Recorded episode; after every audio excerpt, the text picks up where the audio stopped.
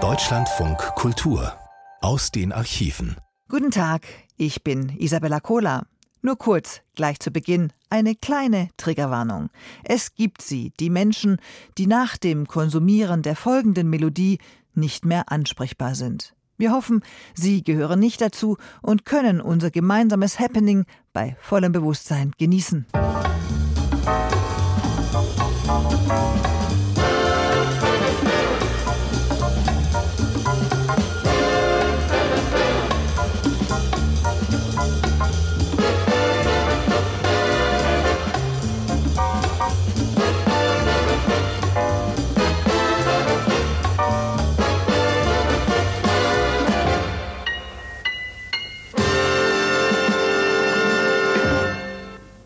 Guten Abend, liebe Zuschauer. Ich begrüße Sie ganz herzlich im aktuellen Sportstudio hier in Mainz. Ich betone das mal ausdrücklich, denn das Sportstudio kommt heute zu Ihnen halb und halb. Das heißt, die eine Hälfte kommt aus Mainz und die andere Hälfte kommt aus Sulden in Südtirol am Fuße des Ortlermassivs gelegen. Und dort findet heute eine Riesenfete statt, in deren Mittelpunkt Reinhold Messner steht. Und Grund, Anlass und Gäste möchte Ihnen nun Karl Senne vorstellen.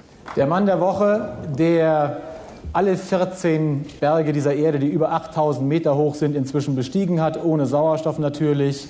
Der Gast des Abends hier in Sulden in Südtirol, Reinhold Messner.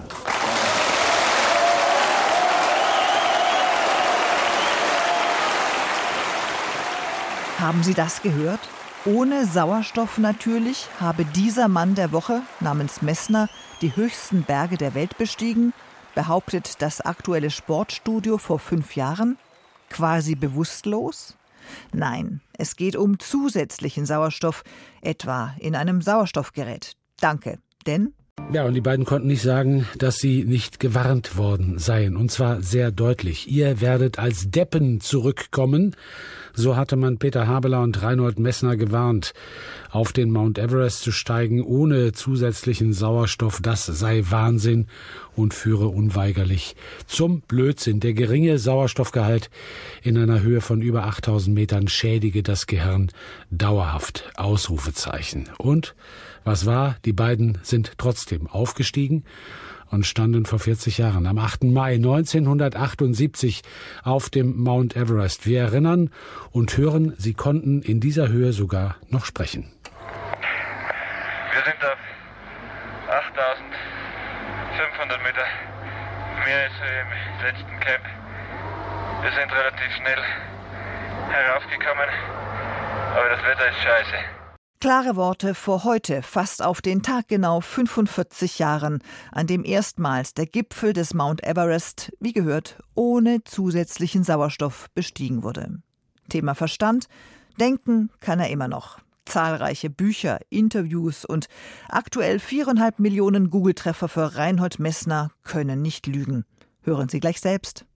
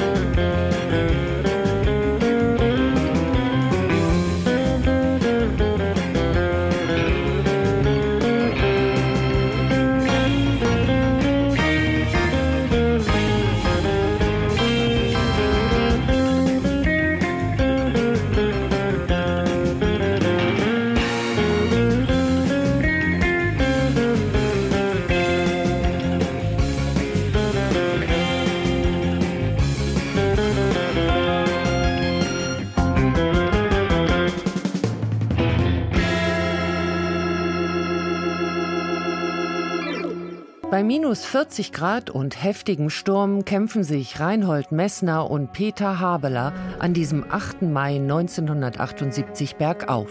Doch er will kein Ende nehmen, dieser Aufstieg am Mount Everest, dem höchsten Berg der Erde. Und die dünne Luft in den eisigen Höhen macht das Denken und Sprechen zusätzlich schwer. Ohne Sauerstoffgeräte sind die beiden Bergsteiger zu ihrem Ziel in 8848 Metern Höhe unterwegs. Das hat zuvor noch niemand gewagt. Der Everest ist ohne Sauerstoffmaske nicht zu besteigen. Das gilt bislang als Tatsache in Bergsteigerkreisen und bei Medizinern. Man geht davon aus, dass die extrem sauerstoffarme Luft dem Gehirn schadet. Als Deppen werdet ihr wieder herunterkommen. Das bekommen die beiden Männer mit auf den Weg.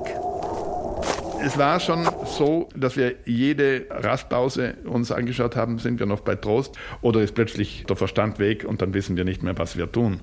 Doch Messner und Habeler überstehen dieses Wagnis lebend und gesund und werden über Nacht zu Helden. Wir haben jetzt Reinhold Messner vor uns, der, wie ihr vielleicht wisst, den Mount Everest als erster ohne Sauerstoffgerät bestiegen hat. Das ist ja eigentlich, kann man fast sagen, ein Kampf auf Leben und Tod. Wie kommt man eigentlich dazu, solch eine gefährliche Bergtour zu machen? Ja, ich meine, ich würde nicht von vornherein sagen, dass es ein Kampf auf Leben und Tod ist, sondern es ist ein großer Spaß. Natürlich ist es dann und wann auch gefährlich, das will ich nicht abstreiten. Das sind die Nachwuchsreporter Christian und Steffen vom Rias Kinderfunk im Jahr 1978. Sie haben wenige Monate nach dem spektakulären Aufstieg die Chance, Reinhold Messner persönlich zu interviewen. Wie fühlt man sich eigentlich, wenn man einer der wenigen ist, die den höchsten Berg der Erde bezwungen haben? Ist das ein besonderes Freudengefühl? Der Nicht-Bergsteiger denkt sich, es gibt kein größeres Glücksgefühl als auf den höchsten Berg der Welt. In Wirklichkeit ist es genau umgekehrt. Da oben ist unser Gehirn so schwach durchblutet, dass wir völlig ohne viele Emotionen, ohne viel Freude herumtapsen. Ja, wie ist es überhaupt möglich, ohne Sauerstoffmaske fast 9000 Meter über Meeresspiegel zu sein? Da gibt es doch überhaupt keinen Sauerstoff mehr. Keinen Sauerstoff ist übertrieben, aber sehr wenig. Da oben ist nur mal ein Drittel, sogar ein bisschen weniger, von dem Sauerstoff, was wir hier haben. Ich atme wie jemand, der das Rennen seines Lebens gelaufen ist. Das ist so ähnlich, wenn man eine Kerze unter eine Luftglocke stellt und da kein Sauerstoff hinkommt, dann glimmt die nur mehr und sie erlischt dann früher oder später. Und das ganz gleiche passiert mit unserem Körper. Da ist kein Sauerstoff da, da kann ich zwar Zucker haben im Blut, Energie im Blut haben, aber da verbrennt nichts. Und wenn ich jetzt keinen Sauerstoff habe, kann ich auch meinen Körper kaum noch wärmen. Mehr als 6000 Mal wurde der Mount Everest im Laufe der Jahre bestiegen. Nur etwa 170 Extrembergsteigern gelang bisher die Besteigung ohne künstlichen Sauerstoff. Jahrelang muss man für solch eine Tour trainieren, sich vorbereiten und immer kreisen die Gedanken um den fernen Gipfel. Aber wenn man ihn erreicht hat, dann bricht das Ganze in sich zusammen.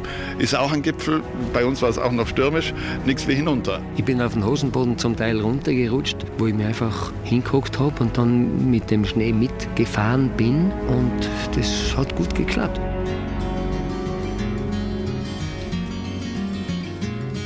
On a warm summer's evening on a train bound for nowhere. I met up with a gambler. We were both too tired to sleep, so we took turns of staring out the window at the darkness till boredom overtook us.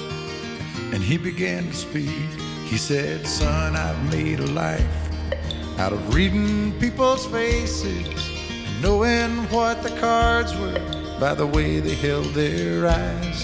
So if you don't mind my saying, I can see you're out of aces. For a taste of your whiskey, I'll give you some advice. So I handed him my bottle, and he drank down my last swallow. Then he bummed a cigarette and asked me for a light, and the night got deathly quiet face lost all expression. Said, if you're gonna play the game, boy, you gotta learn to play it right.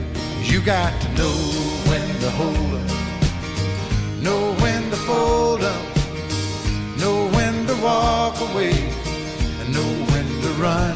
You never count your money when you're sitting at the table, there'll be time enough for counting when the dealing's done.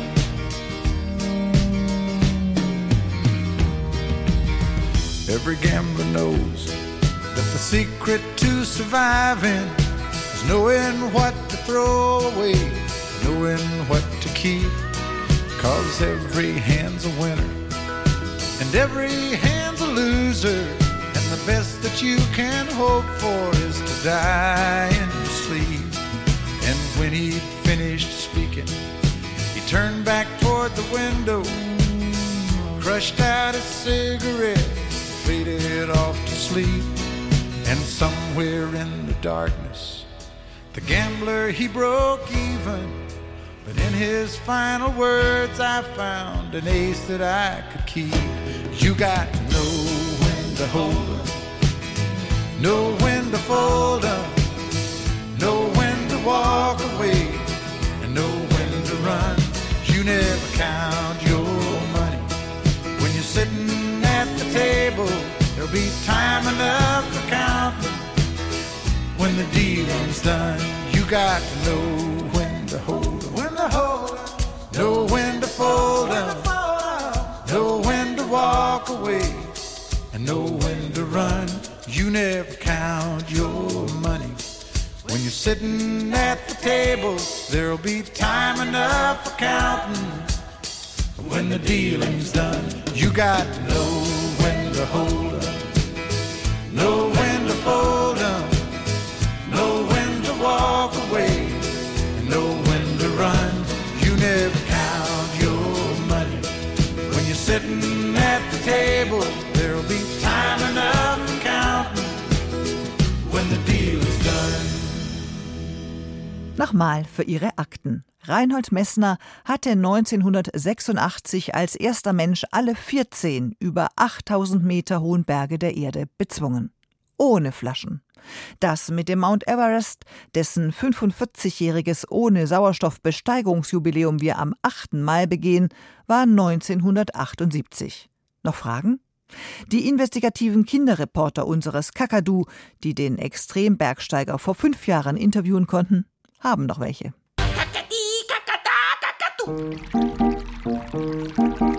Warum haben Sie sich für einen Beruf entschieden, der so eng mit der Natur verbunden ist? Das hat mit meiner Kindheit zu tun.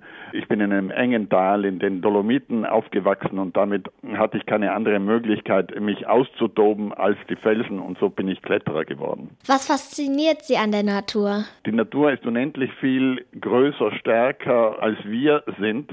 Und gerade in diesem Zusammenspiel Natur draußen und Natur in uns drinnen, wir sind ja auch Teil der Natur, ist es möglich, sich selber und auch die Welt ohne viel Wissenschaft und Philosophie zu verstehen. Was war Ihr schönstes Naturerlebnis? Bereits in der Kindheit hatte ich äh, das große Glück, einfach Stunden, Tage im Wald zu verbringen. Und da sind wir einfach aus einer Berghütte hinausgegangen und haben die Tiere, die Gämsen, die Hirsche beobachtet am frühen Morgen oder haben Bären, Pilze und Holz geholt. Das heißt, wir haben mehr oder weniger gelebt wie die Steinzeitmenschen, ohne jetzt äh, der Steinzeit zuzugehören. Und aufgrund dieser frühen Erlebnisse bin ich dann später ein Mensch geblieben, der in der Natur versucht hat, zurechtzukommen an den höchsten Bergen der Welt, in den Eisregionen oder auch in den großen Wüsten. Und heute lebe ich, wenn ich nicht gerade auf Expedition bin, auf einem Bergbauernhof und arbeite wie die Menschen im Mittelalter. Natur ist für Sie? Natur ist für mich alles, was der Mensch nicht umgewandelt hat.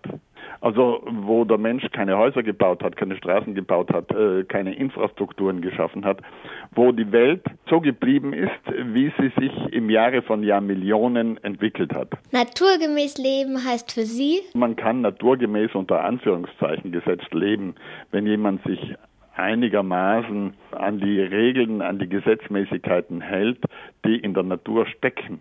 Und die Biologie, die Medizin entwickelt sich ja gerade in diese Richtung, dass wir sozusagen von der Natur lernen, um besser zu sein, auch in unserer Kultur, eben zum Beispiel in der Medizin. Kennen Sie einen Spruch, eine Liedzeile oder ein Gedicht, das Ihnen sehr lieb und wert ist und Naturverbundenheit ausdrückt? Ich habe von den Tibetern einen Gruß, einen Spruch abgeschaut.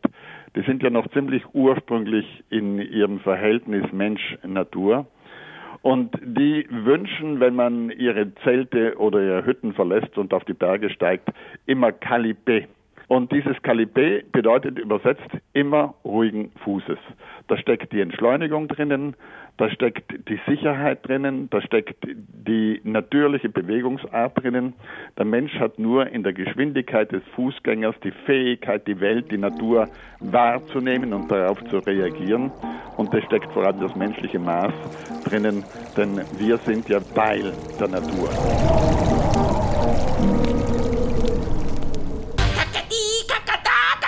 Wir bleiben in den Archiven bei Deutschlandfunk Kultur und präsentieren Ihnen jetzt einen besonderen Radioschatz aus dem Jahr 2011. Ernst Vogt ist der Autor unseres Nachspiels des Sportfeatures und bringt Ihnen besonders gut nahe, wie der Bergguru Messner wirklich tickt. Je wilder die Welt war, je menschenfeindlicher die Welt war, in die ich mich begeben habe, umso größer das Wiedergeborenenseinsgefühl, wenn ich wieder zurück bin unter den Menschen. Reinhold Messner hatte keine guten Erinnerungen an den Lotse, den vierthöchsten Berg der Welt. Dieser war ihm als einziger noch übrig geblieben von den insgesamt 14 Gipfeln, die die 8000er Grenze überragen. 1975 hatte eine Lawine am Fuß der Lotse Südwand das Basislager seiner italienischen Expedition zerstört. Ein weiterer Versuch, den 8516 Meter hohen Himalaya-Riesen im Alleingang zu besteigen, scheiterte 1980. Übersetzt aus dem Tibetischen heißt Lotse Südspitze. Der Berg im Grenzgebiet von Nepal und China ist durch den Südsattel mit dem Mount Everest verbunden. Als der Südtiroler Ausnahmebergsteiger Reinhold Messner den Lotse zum dritten Mal 1986 in Angriff nahm, ging es für ihn um viel. Bedenklich nahe war ihm der polnische Höhenbergsteiger Jerzy Kukuczka gekommen im Wettlauf um die sogenannte 8000er Krone. Wer schafft als erster alle 14 8000er? Das war die spannende Frage vor 25 Jahren. Reinhold Messner und sein Landsmann Hans Kammerlander hatten in der Nacht zum 16. Oktober 1986 kein Auge zugetan. Sie lagen in halb zerstörten, eingeknickten Zelten. Draußen tobte der Sturm. Trotzdem setzten sie zum Gipfelgang an, ohne Seilhilfe, um zügig voranzukommen. Messners Partner erinnert sich. Der Aufstieg war überhaupt, glaube ich, schon sehr am Limit. Schon war die ganze Nacht Sturm und in der Früh sind wir aufgebrochen. Der Wind kam von hinten, der hat uns förmlich nach oben geschoben. Aber es war in meinen Augen schon an der Grenze von, was man halt noch verantworten kann, weil es war so kalt. Wenn da ein bisschen Haut frei war, das war sofort weiß, also schon ganz, ganz grenzwertig. Reinhold Messner notierte in sein Tagebuch: Da stehst du nun ganz oben und willst nur noch hinunter. Hinunter auf den flachen Boden, dorthin, wo es warm ist, dorthin, wo du ausruhen kannst, dorthin, wo die Freunde sind. Auf Dauer hält es in diesem fast luftleeren Raum niemand aus. Seinen Zustand am Gipfel beschreibt der damals 42-jährige Extrembergsteiger so. Da stand ich vornüber gebeugt wie ein Kranker, der nicht mehr kann. Der Schnee unter meinen Füßen war hart und weit weg, weit weg von mir. Dabei waren nur die Steigeisen dazwischen. In den Sturmböen schloss ich die Augen und kauerte mich noch fester zusammen. Nur der Mund blieb weit offen. Um mich die Hölle, die noch intensiver da war. Sturm, Kälte, der Abgrund. Wir sind auch hintereinander zu diesem Eiszapfen raufgestiegen. Eiszapfen ist es nicht, sondern ein Schneeturm, ziemlich exponiert und sind dann sofort wieder runter. Um uns die Hölle, weil der Wind so stark war. Wenn da Windstille gewesen wäre und die Sonne geschienen hätte, auch bei Kälte, hätte man da ruhig ein bisschen sich freuen können, vielleicht kurze Zeit. Aber generell behaupte ich, dass das viel strapazierte Glück am Gipfel nur ein Wunschdenken der unten gebliebenen ist. Mit der Besteigung des Lotse hatte Reinhold Messner den Wettlauf um die 8000er gegen Kukutschka für sich entschieden. Er hat schnell aufgeholt, aber immerhin muss man wissen, dass er am Ende, glaube ich, es war 86, 12 8000er bestiegen hat und ich hatte 18 8000er bestiegen, wenn man jetzt die Doppelbesteigungen mitrechnet. Und deswegen hätte ich im Großen und Ganzen diesen Wettlauf, der nur auf dem Papier da war oder in den Medien aufgebauscht wurde, den hätte ich gar nicht verlieren können, außer ich wäre umgekommen. Doch sein Seilpartner Hans Kammerlander aus dem Südtiroler Arntal fühlte den Druck, der in der Endphase des Wettbewerbs auf dem Führenden lastete. Ich habe selber natürlich sehr deutlich gespürt, dass das ein knallharter Wettlauf war. Also der Reinhold war ein bisschen voraus den anderen, aber es waren ein paar im Nacken. Und da ging es nur noch hoch auf dem Lotse, Route und so war uns in dem Moment egal. Die Expeditionen vorher, die waren viel kreativer. Da haben wir was Besonderes gesucht, neue Wege und so, aber plötzlich war einfach der Wettlauf wichtiger.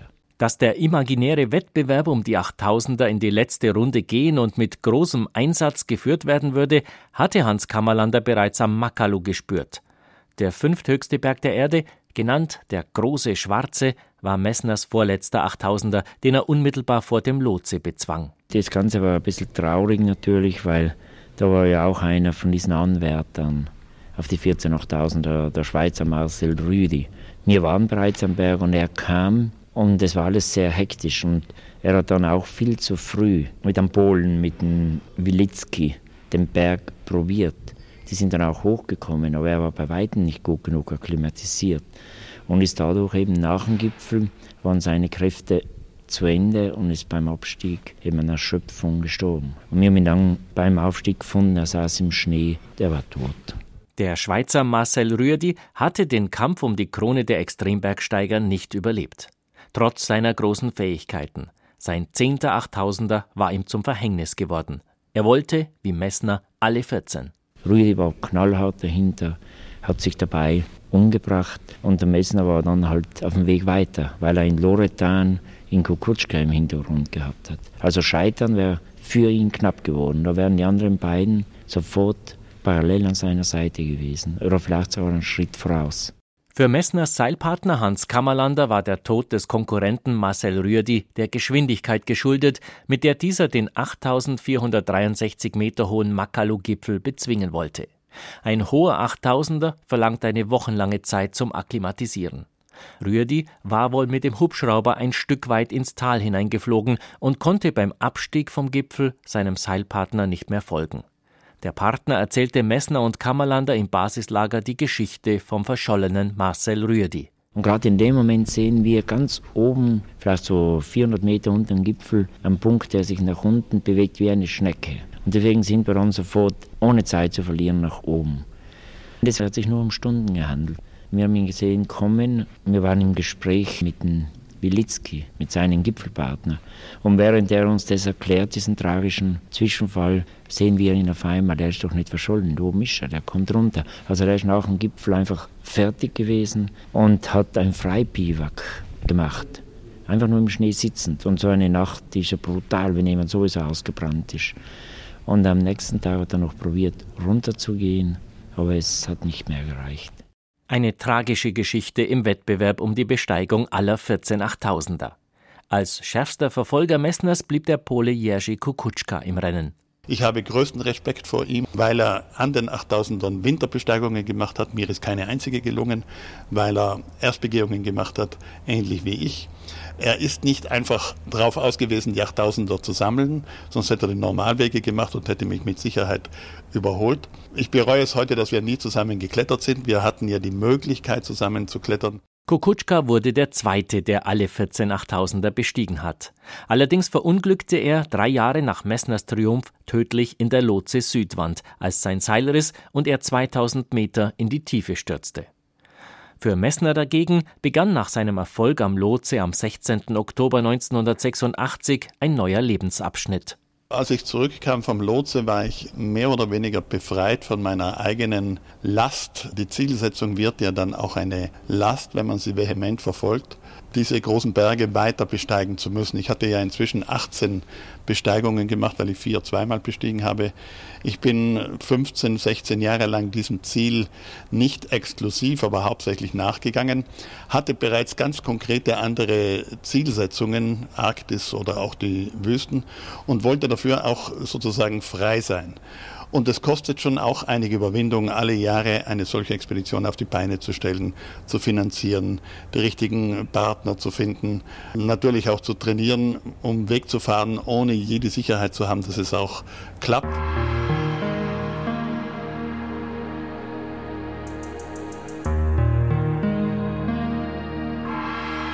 25 Jahre nach dem Wettlauf um die höchsten Gipfel der Erde ist Reinhold Messner noch immer als der Mann der 8000er in Erinnerung. Oh, das ist nicht der Messner.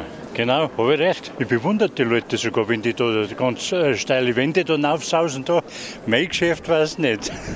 Messner war der Erste, das ist ja klar.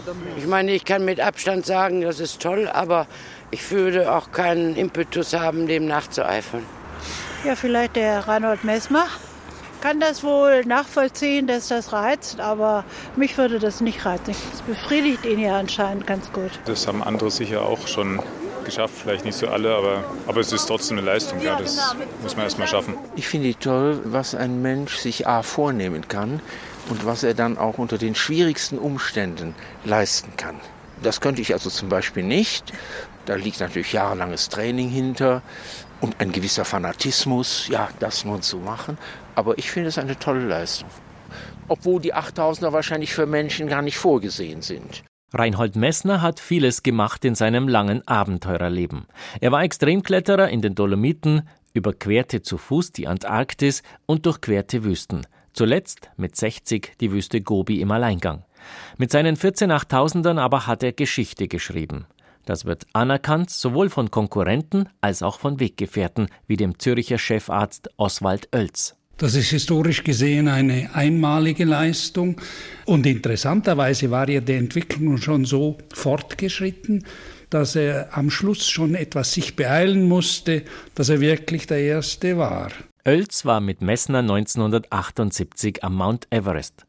Der Arzt kann sich noch gut an die Diskussionen von damals erinnern. Zunächst einmal haben die Spezialisten, die Physiologen behauptet, es sei unmöglich, ohne supplementären Sauerstoff höher als 8500 Meter zu steigen. Das war irgendwie aus der Historie gewachsen, diese Überzeugung. Und dann haben sie gesagt, ja, falls es doch möglich ist für die Muskulatur, ist es sicher ganz schädlich für das Gehirn. Und die beiden würden, falls sie also überhaupt wieder herunterkommen, den Rest ihres Lebens als vertrottelte Spinaltiere zu verbringen haben. Oswald Oelz hatte damals eine andere Meinung vertreten und seinen Expeditionskollegen darin bestärkt, dass eine gute Chance für den Gipfelaufstieg ohne Sauerstoffmaske vorhanden wäre. Und zwar aus der historischen Erfahrung. Die Engländer Norton ist 1924 schon bis in eine Höhe von 8560 Meter auf der Nordseite des Everest geklettert, ohne ein Sauerstoffgerät zu verwenden. Und das war mit der damaligen Technik und mit der damaligen Ausrüstung und mit der damaligen noch nicht optimierten Taktik offenbar möglich. Also würde es, habe ich mir gedacht, schon möglich sein, noch 300 Meter weit zu steigen. Man muss nicht dabei gewesen sein, um die Leistungen des Südtiroler Extrembergsteigers an den Nachttausendern aus alpingeschichtlicher Perspektive zu würdigen. Günter Herter, selbst Höhenbergsteiger und dreimal an 8000ern erfolgreich. Die 14 8000er vom Reinhold waren eine absolute Pionierleistung, denn er war der Erste, der alle 14 8000er bestiegen hat und vor allen Dingen auch wiederum mit einem besonderen Stil, den man vorher zum Teil als nicht menschenmöglich erachtet hat. Ich erinnere nur an die erste Besteigung des Mount Everest im Frühjahr 1978, als er mit dem Peter Habeler ohne künstlichen Sauerstoff den Gipfel erreicht hat. Das hatten, wie gesagt, viele für nicht machbar erachtet. Er hat bewiesen, dass dies möglich ist.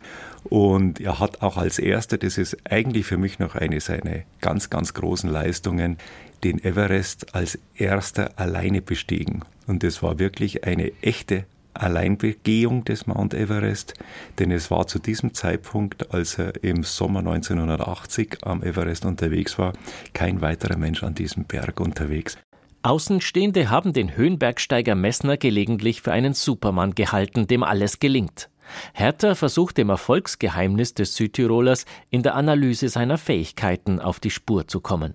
Er hat sicherlich enorme physische Fähigkeiten, eine nahezu unvorstellbare Ausdauerleistung zu bringen, aber diese Fähigkeiten besitzen auch einige andere Bergsteiger.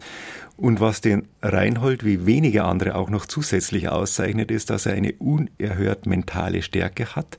Er kann sich auf ein Ziel konzentrieren zu 100 Prozent. Er weiß aber genau, wann er umdrehen muss. Und dann auf der anderen Seite aber das Ziel nie aus dem Blick zu verlieren. Sportliche Höchstleistungen oder auch Errungenschaften der großen Abenteurer haben zu ihrer jeweiligen Zeit für Furore gesorgt. Doch Messner und die Achttausender sind in den Köpfen vieler Menschen untrennbar miteinander verbunden. Auch junge Bergsteiger wie der 21-jährige Tiroler Extremkletterer David Lama ziehen den Hut vor der Leistung Messners. Die Leistung vom Reinhold war damals sicher ein Wahnsinn und war Pionierleistung in gewisser Weise. Also das war, war einfach gewaltig und ist ein Stück äh, Alpingeschichte geworden. Und manche Leute haben gedacht, dass damals schon Alpinismus ausgestorben ist und ich muss dem einfach widersprechen und sagen, es gibt noch so viele Ziele und auch wenn wir jetzt unsere Generation vielleicht meint, okay, bald einmal haben wir nichts mehr zum Klettern, ich glaube, die nächste wird noch genügend finden, aber das vom Reinhold war auf jeden Fall eine Pionierleistung und gewaltig. Fragt man in der Bergsteigerszene nach, erhält man immer wieder die Antwort, Messner hat Maßstäbe gesetzt. Voller Respekt äußert sich auch Bernd Kullmann, ein versierter Kletterer, der selbst auf den 8000ern Mount Everest, Shishapangma und Cho-Oyu stand. Also Reinhold hat mit der Besteigung aller 14 8000er und das dazu noch in einem super sportlichen, puritanischen Stil seinerzeit Maßstäbe gesetzt die leider heute nicht mehr gelten, nicht weil sie heillos übertroffen sind, sondern weil heute an den 8000ern viel unsportlicher geklettert und berggestiegen wird. Und das finde ich wahnsinnig schade. Eigentlich sollte er eine Generation später, und das sind die 25 Jahre zeitlicher Abstand, schon die nächste Leistungsstufe erreicht sein. Und hier haben wir aber eher einen Rückschritt als einen Fortschritt. Und da sollte man sich eher mal und gerade die junge Generation oder auch die breite Masse an dem orientieren, was er damals abgeliefert hat und wo er die Latte hochgelegt hat. Ganz gleich, wie sich das Höhenbergsteigen weiterentwickelt hat, eines wird Reinhold Messner immer bleiben. Also die größte Leistung überhaupt war, dass er das überlebt hat, dass er einen wahnsinnigen Trieb, einen Ehrgeiz hat. Das hat man daran schon gesehen, dass er damals lebend wieder vom Nanga Parbat runterkam. Und es hat ihn, glaube ich, die Folgejahre auch getrieben, dabei die 14 8000er voll zu machen. Aber dies in so souveränem Stil zu tun und dabei noch unbeschadet das Ganze zu überstehen, war für mich die größte Leistung überhaupt. Nachfolgende Generationen pflegen von den Vorgängern in der Regel wenig zu halten. Wer zur Lichtgestalt werden will, muss aus dem Schatten der Vorgänger heraustreten und selbst Strahlkraft entwickeln. Dennoch erkennt Thomas Huber, der ältere der Huber-Burm aus dem Berchtesgadener Raum, neidlos an, der Reinhold ist ein großes Vorbild für mich. Nicht so sehr vielleicht von seinen sportlichen Leistungen, die er vollbracht hat, weil ich natürlich meinen Alpinismus anders aufstelle, wie es Reinhold getan hatte. Ich bin auch immer auf der Suche nach neuen Wegen. Und vielleicht genau, was mich inspiriert hat an Reinhold, das ist, weil er ein Neuerer ist, neue Wege entdeckt hat und aufgezeigt hat, dass es funktioniert. Und genau diese Ideologie von Reinhold versuche ich auch in meinem Tun weiterzuleben. Und Stefan Glowatz, Extremkletterer aus Garmisch-Partenkirchen, schätzt zwar die Gipfelqualitäten des Südtirolers, aber mindestens genauso dessen Erzählqualitäten, die die 8000er zu einer bekannten Größe in den Köpfen der Menschen gemacht haben. Ich muss schon auch sagen, dass wir alle nicht hier sitzen würden, wenn es den Reinhold Messner nicht gegeben hätte oder geben würde, weil der Reinhold, der hat nach dem Louis Trenker wahrscheinlich dieses Talent, dass er das, was er geleistet hat, auch einem großen Publikum darlegen kann und vor allem halt auch erzählen kann in einer faszinierenden Art und Weise. Also ich meine, auf der einen Seite kannst du natürlich ein hervorragender Bergsteiger sein, aber das heißt noch lange nicht, dass du halt eine Ikone wirst, wie der Reinhold. Und letztendlich hat er durch diese Visionen, die er hatte, das Bergsteigen in eine andere Dimension gehoben.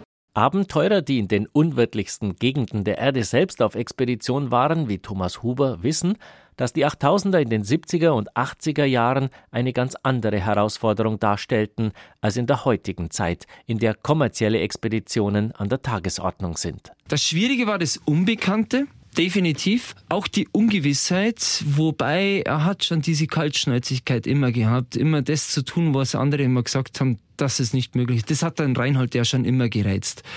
Und die Schwierigkeit war auch, das Ganze wirklich geradlinig durchzuziehen. Er hat seine Grenzen neu definiert. Und das ist etwas, was mich am Reinhold auch inspiriert, dass er niemals aufgehört hat, Grenzgänger zu sein.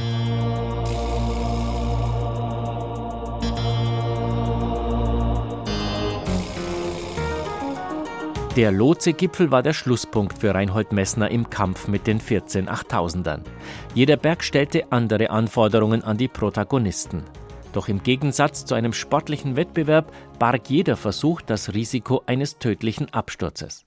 Nicht umsonst spricht man von der Todeszone über einer Höhe von 7500 Metern, in der, auf einen einfachen Nenner gebracht, die Luft dünner wird und das Gehirn langsamer arbeitet.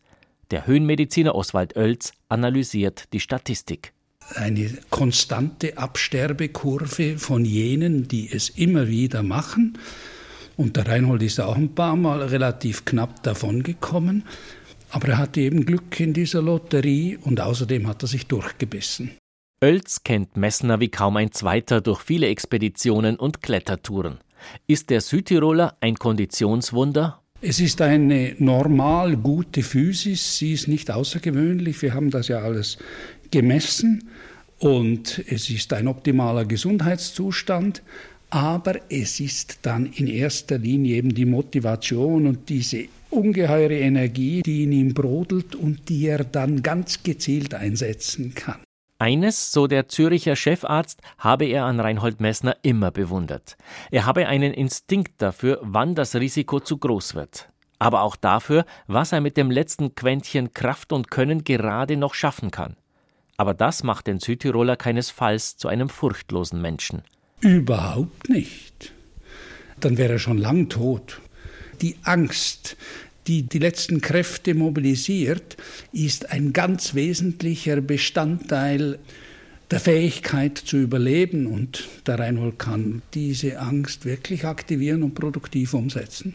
Diese Fähigkeit hat dem Südtiroler Extrembergsteiger auch bei den 8000ern geholfen. Reinhold Messners Bilanz 31 Expeditionen zu den höchsten Bergen der Erde innerhalb von eineinhalb Jahrzehnten. 18 Mal stand er auf einem Gipfel über 8000 Meter. 13 Mal musste er vorzeitig umdrehen. Aus den gescheiterten Expeditionen habe er am meisten gelernt, bekennt er. Als Messner und Kammerlander den Lotse-Gipfel vor Augen hatten, setzten sie noch einmal alles ein, so der Expeditionsbericht. Als wir zwischen den beiden Gipfelhörnern des Lotse standen, zögerten wir einen Augenblick lang.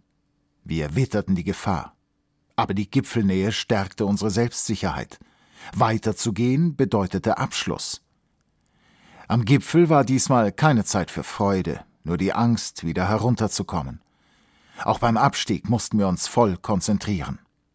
Erst am nächsten Tag, als wir den Eisbruch überwunden hatten und uns dem Basislager näherten, kam in mir so etwas wie Lebensfreude auf. Nicht in der Art, Hurra, wir leben noch, vielmehr die Freude, überhaupt am Leben zu sein. Dass Reinhold Messner durch seinen Stil Pionierarbeit an den 8000ern geleistet hat, ist unbestritten. Dazu zählt, dass er nie eine Sauerstoffmaske verwendet hat, in kleinen Teams und ohne vorher eingerichtete Hochlager geklettert ist, teilweise im Alpinstil, teilweise im Alleingang. Allerdings ist es ihm auch gelungen, den Ton des Bergsteigens zu verändern. Er hat das Heldenhafte und das Pathos der früheren Jahrzehnte abgelehnt und mit einer sachlichen, aber plastischen Sprache das Bergsteigen salonfähig gemacht. Seine Bilanz ist beileibe kein Heldenepos. Nach den 14 Achttausendern kam ich mir weder wie ein Sieger noch wie ein Held vor. Ich hatte die Genugtuung, eine komplexe Idee, ein Ziel, das ich mir gestellt hatte, realisiert zu haben. Diese Idee war aber nicht schon bei Messners erstem 8000er da, dem Nanga Parbat, den er 1970 mit knapper Not überlebte. Er verlor dabei seinen Bruder Günther, der in einer Eislawine ums Leben kam. Der Gedanke an eine Serie der 14 8000er kam erst viel später. Also bis Anfang der 80er Jahre war der Gedanke gar nicht denkbar, weil es politisch nicht möglich war, alle 8000er zu machen. Der Kangchenjunga war lange Zeit umstritten, Nepal, Indien durfte man nicht besteigen. Der Choyu war verboten, lange Zeit sogar.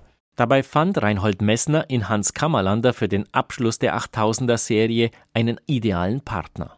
Ich glaube schon, wir waren ein perfektes Team und er war der absolute erfahrene Taktiker, Planer und ich war in der Zeit halt einfach so ein Draufgänger.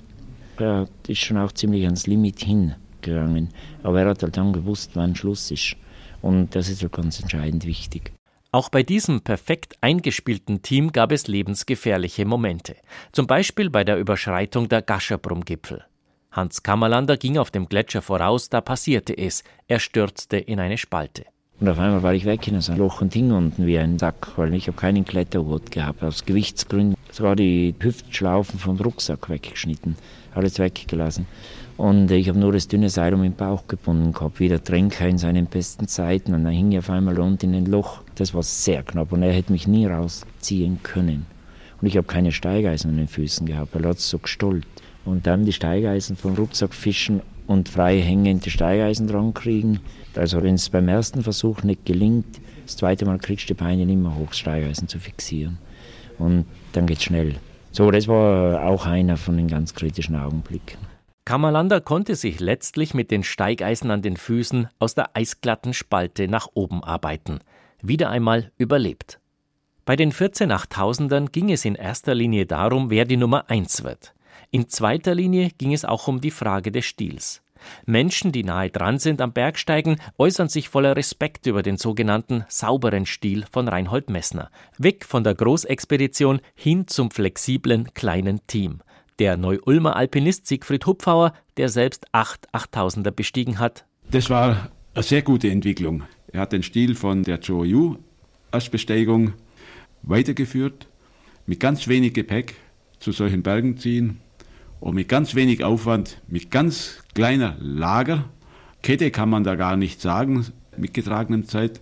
Der reine Alpinstil, das hat er gezeigt und das ist leider wieder untergegangen. Jetzt sind es Monsterunternehmen. Die Experten wie der Höhenmediziner Oswald Oelz und Bergführer Siegfried Hupfauer stellen besonders die Solotouren des Südtirolers in den Vordergrund.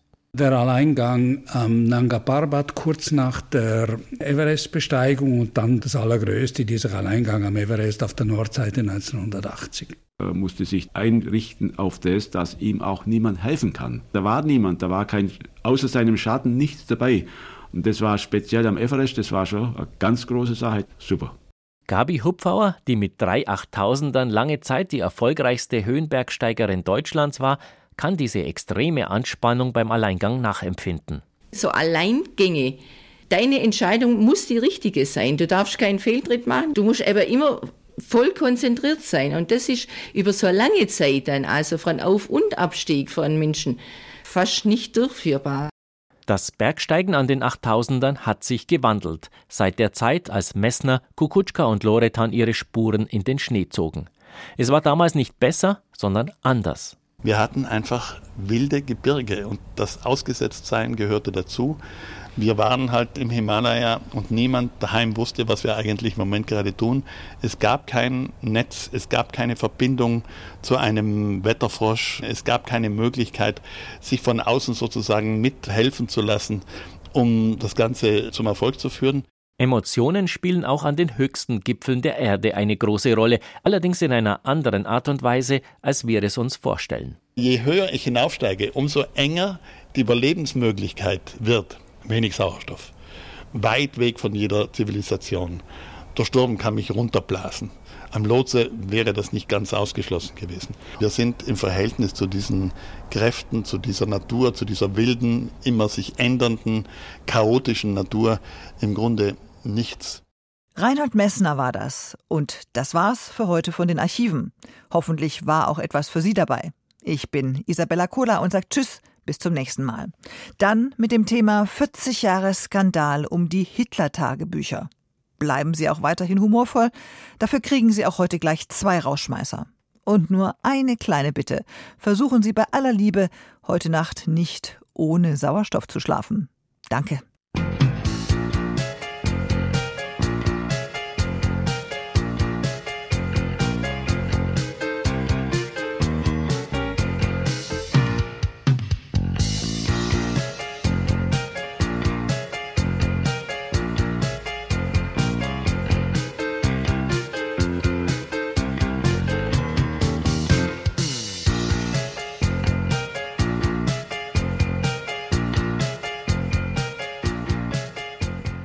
Reinhold Messner, Felskletterer, Bergsteiger, EU-Parlamentarier und Grenzgänger, ist zu Gast bei Deutschlandradio Kultur. Ich möchte ganz kurz, Herr Messner, so eine Art Ping-Pong-Spiel mit Ihnen machen. Ich sage Ihnen ein paar Begriffe und Sie sagen assoziativ, was Ihnen dazu einfällt. Ängste. Also die Ängste sind die andere Hälfte des Mutes. Man darf ja nicht Mut und Angst trennen. Mut und Angst sind eine Einheit wie Yin und Yang, nicht teilbar. Und ich kann nur die beiden Kräfte in mir ins Gleichgewicht bringen. Hätte ich keine Angst, bräuchte ich keinen Mut. Und wer keine Angst hat und ins Gebirge, in die Wildnis hinausgeht, der lebt nicht lange. Einsamkeit. Also die Einsamkeit ist eine mm, fantastische Geschichte, wenn ich sie freiwillig will. Ich teile sie ein in schwarze Einsamkeit und in weiße Einsamkeit. Man kann in der größten Stadt einsam sein und verzweifelt sein, wenn es gezwungenermaßen ist. Ich kann natürlich auch am Ende der Welt eine Einsamkeit genießen, einfach das für mich allein sein. Allein sein ist ja auch sehr schön, vor allem wenn man häufig auch in der Öffentlichkeit steht. Glück? Das Glück rede ich nicht dauernd herbei. Also es gibt Leute, die reden ununterbrochen vom Glück und ich glaube, die haben ein Problem, weil sie es nicht haben. Äh, Glück, das mir zufällig zufließt, ist damit nicht gemeint. Einfach äh, Lebensfreude. Lebensfreude fließt mir zu, indem ich das tue, was ich gern tue. Ich bemühe mich nach wie vor, ein selbstbestimmter Mensch zu bleiben. Und das ist dann ein glücklicher Mensch. Natur? Also die Natur steckt natürlich auch in uns. Vielfach ist ja das Bild da, dass die Natur draußen ist und äh, wir sind nicht dabei.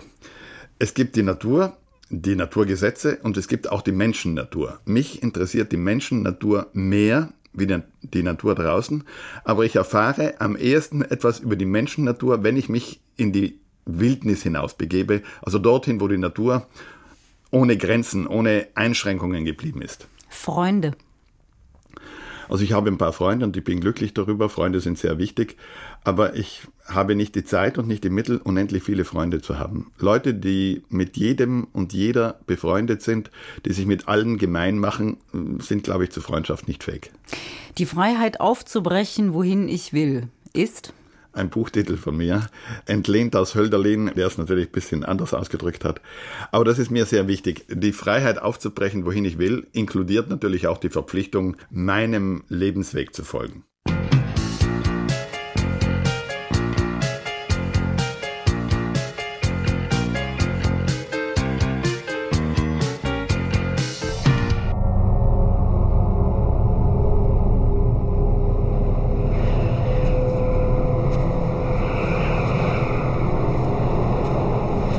The summit of Mount Everest, up in the death zone on the edge of the Wir gehen ja freiwillig aus der zivilisierten Welt, die relativ sicher ist. Der Mensch tut seit 10.000 Jahren nichts anderes als die Welt, seine urbane Umgebung sicherer und sicherer und sicher zu machen. Da gehen wir hinaus in eine menschenfeindliche Welt, wo man umkommen könnte, um nicht umzukommen. Also wenn die Möglichkeit umzukommen nicht vorhanden ist, ist das Ganze ja nur ein Spiel. Und wenn es mir gelingt, nicht umzukommen, ist das anschließend wie eine Wiedergeburt. Und das ist vermutlich der Hintergrund, warum wir das immer wieder tun.